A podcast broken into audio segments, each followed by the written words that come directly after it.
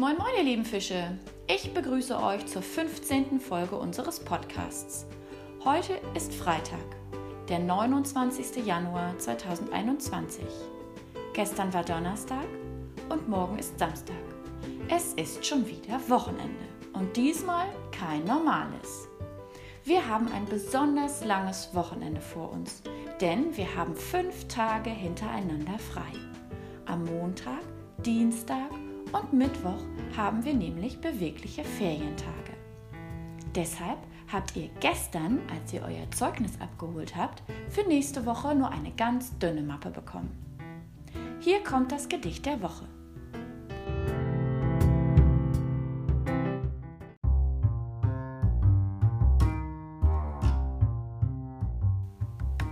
Der Schnupfen. Ein Schnupfen hockt auf der Terrasse auf dass er sich ein Opfer fasse und stürzt alsbald mit großem Grimm auf einen Menschen namens Schrimm. Paul Schrimm erwidert prompt Pitschü und hat ihn drauf bis Montag früh. Von Christian Morgenstern.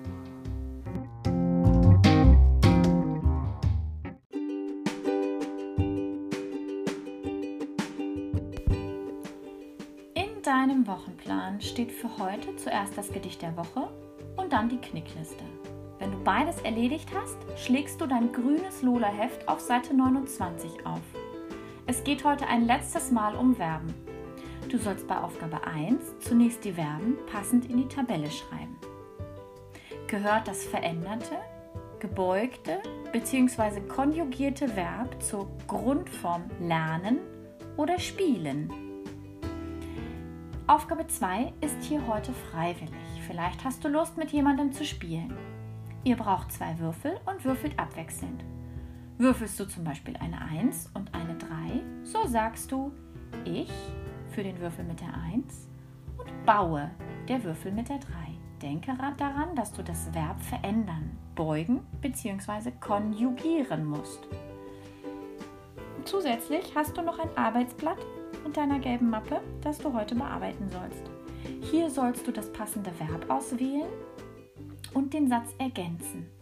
Im ersten Satz steht zum Beispiel am Morgen hm, hm, hm, Lisa ein Marmeladenbrot. Du musst nun entscheiden, ob sie das Marmeladenbrot isst oder trinkt. Das ist nicht so schwierig, oder? Bei Aufgabe 2 sollst du selbst ein passendes Verb finden und es einsetzen. Heute müssen bei Anton folgende Kinder nochmal fleißig werden. Mymine, Mia, Melik, Ivy, Gabriel, Amelie und Amanda. Für die Denksportaufgabe habe ich eine Nachricht von Luis und von Jonas bekommen.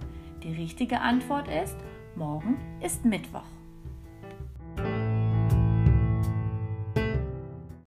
Hallo Frau Hart, ich möchte Ihnen die Antwort zum Denkspannrätsel sagen und zwar lautet die Mittwoch. Tschüss. Hallo Frau Hart, hier ist Jonas. Ich möchte die Denkaufsportaufgabe lösen. Morgen ist Freitag.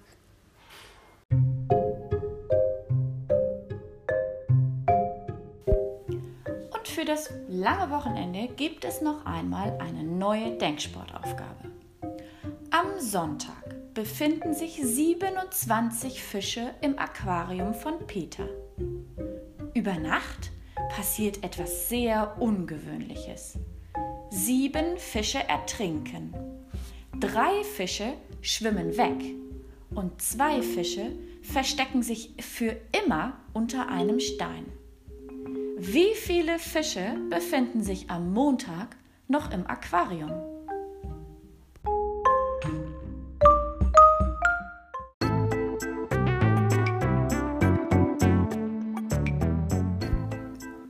Das Quiz vom Räuber Hotzenplotz zu Kapitel 14 habe ich heute eine Nachricht von Luis und Line bekommen.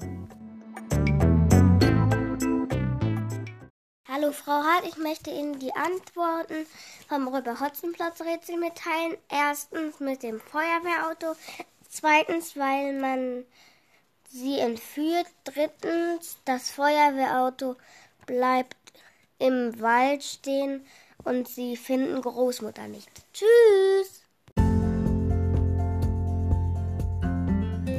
Jetzt kommt das 15. Kapitel von Räuber Hotzenplotz.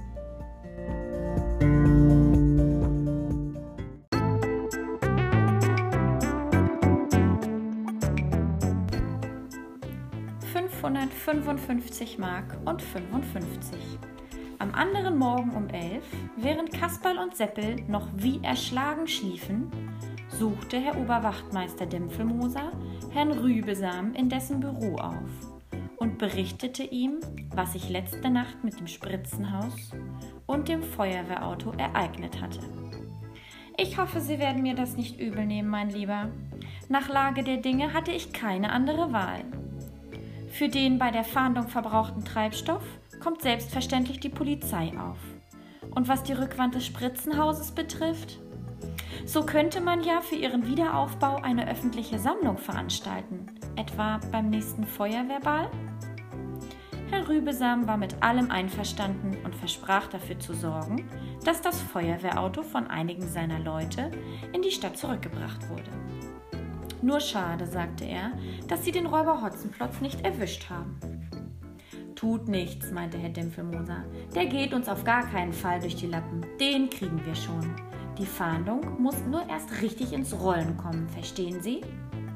Er verabschiedete sich von Herrn Rübesam und machte, sich an, machte anschließend einen kleinen Rundgang durch Städtchen, um nachzusehen, ob überall Ruhe und Ordnung herrschte. Und nachdem er sich davon überzeugt hatte, kehrte er gegen Mittag zu Kasperl und Seppel zurück. Die beiden hatten noch nicht gefrühstückt und waren in höchster Aufregung. Was ist los mit euch? fragte er. Kasperl und Seppel redeten beide gleichzeitig auf ihn ein, sehr schnell und sehr lautstark. Herr Dimpfelmoser wurde nicht schlau daraus. Wenn sie Chinesisch mit ihm geredet hätten, wäre es ungefähr auf dasselbe hinausgelaufen. Aufhören, rief er. Aufhören, man versteht ja kein Wort. Als alles Rufen nichts half, steckte er seine Polizeitrillerpfeife in den Mund und stieß einen gellenden Pfiff aus, der Kasperl und Seppel sofort verstummen ließ. Ruhe zum Donnerwetter! Wenn ihr mir etwas zu berichten habt, dann tut es gefälligst einzeln und hübsch der Reihe nach. Also bitte! Kasperl und Seppel hatten wahrhaftig alle Veranlassung, aus dem Häuschen zu sein. Vor ungefähr einer Viertelstunde hatten, hatte sie ein Postbote aus dem Bett geklingelt und ihnen einen Eilbrief überbracht. Einen Eilbrief? fragte Herr Dimpfelmoser. Von wem? Sie werden es nicht für möglich halten. Von Hotzenplotz. Kasperl gab ihm den Brief zu lesen. Er war auf die Rückseite eines alten Kalenderblatts geschrieben, mit roter Tinte in großen, klotzigen Buchstaben.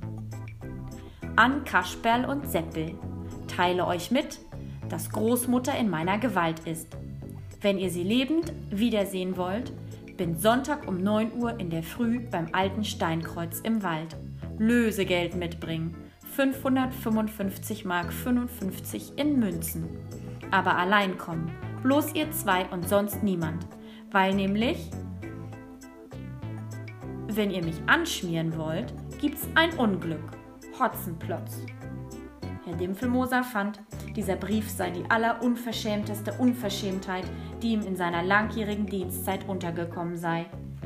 Aber wir werden ihm einen Strich durch die Rechnung machen, diesen gemeinen Erpresser, der nicht einmal seinen eigenen Namen richtig schreiben kann, rief er zornentbrannt. Wir verhaften ihn, wenn er morgen zum alten Steinkreuz kommt. Ich telefoniere sofort mit der Kreisstadt und sorge dafür, dass mindestens zwölf Polizeibeamte zu seinem Empfang bereitstehen und ihn hops nehmen. Das verspreche ich euch. Kasperl war nicht sehr begeistert von seinem Vorschlag.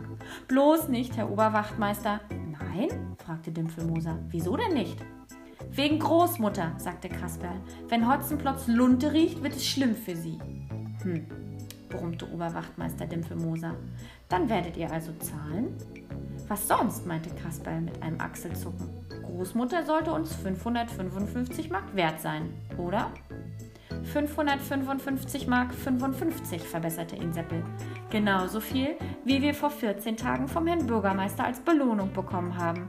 Ist es nicht ulkig? Herr Dimpfelmoser ließ sich aufs Sofa plumpsen. Dann nahm er den Helm ab und wischte ihn mit einem Taschentuch innen trocken. die Sache gefällt mir nicht, brummte er. Seid ihr wenigstens damit einverstanden, dass ich euch morgen vorsichtig nachschleiche? So könnte ich aus der Ferne beobachten, was geschieht und im Notfall einschreiten. Bitte nein, sagte Kasper. Wir wissen doch alle drei, dass mit Hotzenplotz nicht zu spaßen ist. Wenn er verlangt, dass Seppel und ich allein kommen, müssen wir uns daran halten. Er hat uns nun mal in der Hand, da hilft alles nichts. Und wenn euch dabei etwas zustößt, knurrte Herr Dimpflemoser. Wer garantiert mir dafür, dass ihr wohlbehalten zurückkommt? Kasperl zögerte einen Augenblick mit der Antwort. Wir müssen es abwarten, meinte er dann. Wir sind keine Hellseher. Keine Hellseher? Oberwachtmeister Dimpfemoser sprang auf und packte ihn an der Schulter. Kasperl, rief er, ich glaube, du hast mich auf einen Gedanken gebracht. In ungewöhnlicher Lage muss man zu ungewöhnlichen Mitteln greifen. Ich wende mich an Frau Schlotterbeck.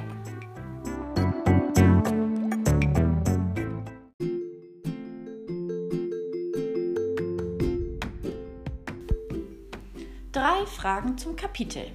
Erste Frage. Wieso sind Kasperl und Seppel am nächsten Tag so aufgeregt? Zweite Frage. Was fordert der Räuber Hotzenplotz?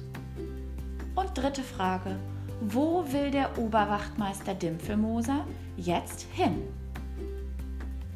Ich freue mich über jede Nachricht und wünsche euch ein großartiges langes Wochenende. Wir hören uns am Donnerstag wieder.